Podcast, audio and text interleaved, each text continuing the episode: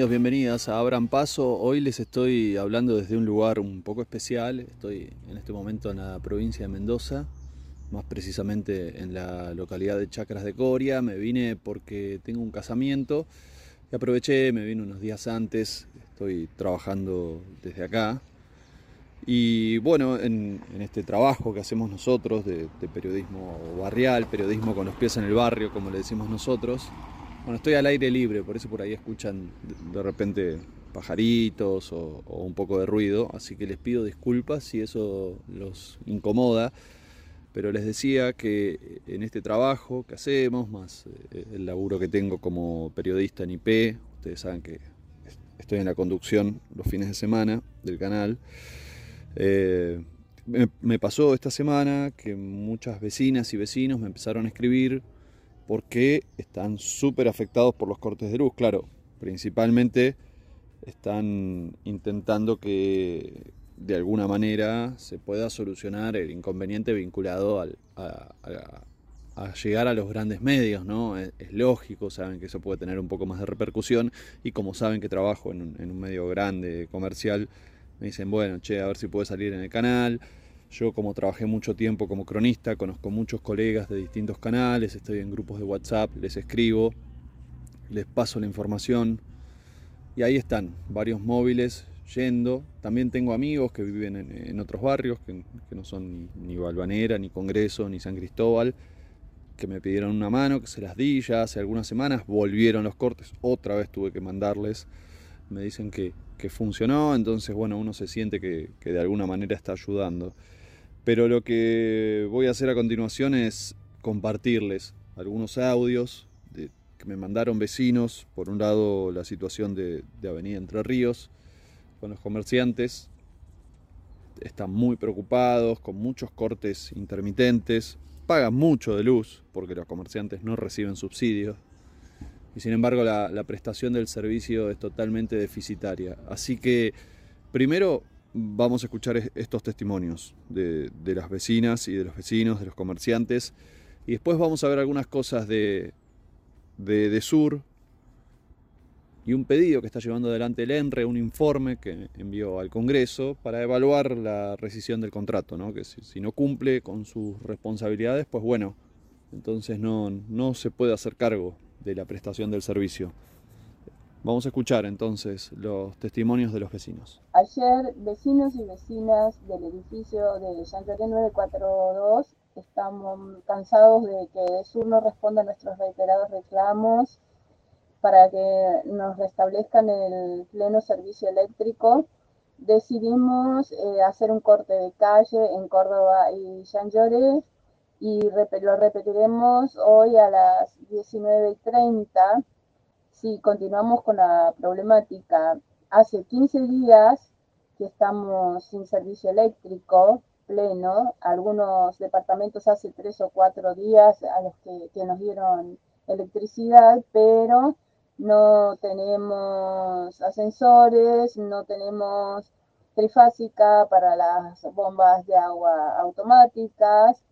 En este edificio vivimos personas mayores, Em, también em, hay embarazadas, hay una persona, una mujer embarazada que está cerca de la fecha de parir y, tiene que subir y bajar las escaleras, no puede irse a otra parte porque además no tiene dónde ir y tiene una nenita de 5 años, eh, hay personas con discapacidades.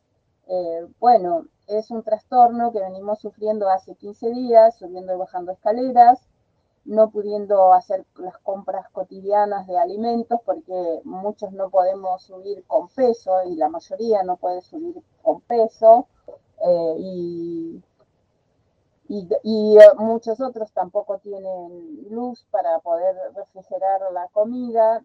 Este, y la verdad es como que también los ánimos se están alterando y, y estamos muy cansados.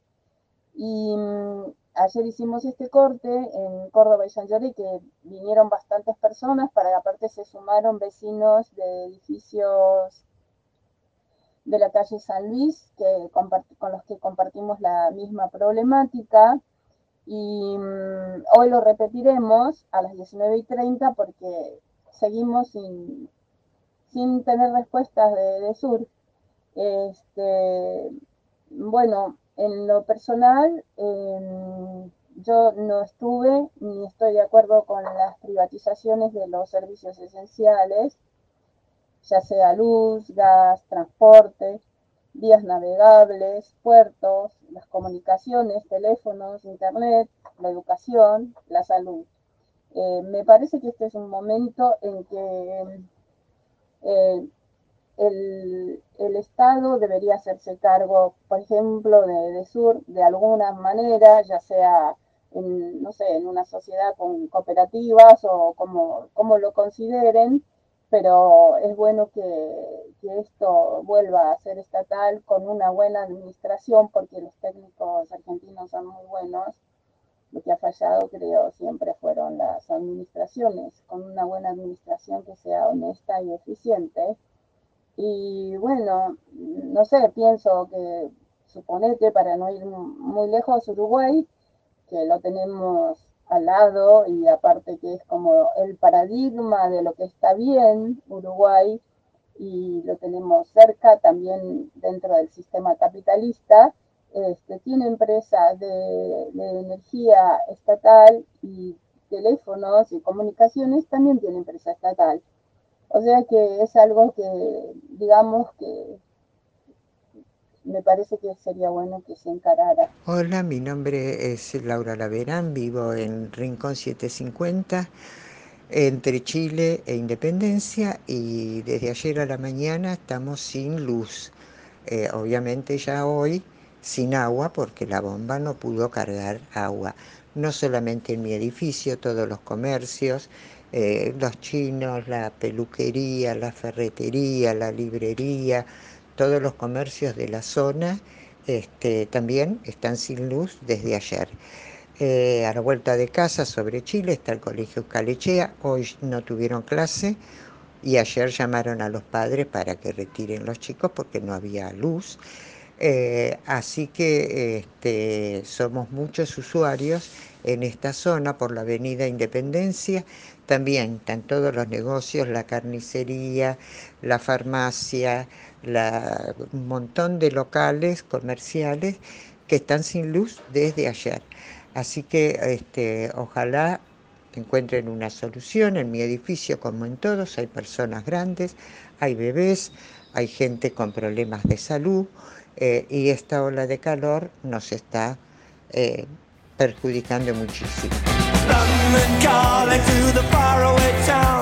Bueno, y atentos a lo que está diciendo el ENRE, eh, el ente regulador, el ente nacional regulador de, de electricidad, en la voz de su titular, Walter Martelo, dijo ayer que el organismo va a elevar al Congreso en los próximos 90 días un informe técnico para evaluar la posible caducidad de la concesión con Edesur, este organismo que lleva adelante una auditoría de la compañía, critica la falta de atención de la distribuidora para con los usuarios y consideran que se evidencian cuestiones subyacentes que pueden afectar la continuidad de esta concesión. Además, van a sancionar a las empresas distribuidoras de energía eléctrica por los cortes de más de 72 horas que, bueno, ustedes están escuchando, afectaron a miles de usuarios, no solo de la Comuna 3, de Congreso, de Balvanera, de San Cristóbal, sino también de todo el área metropolitana.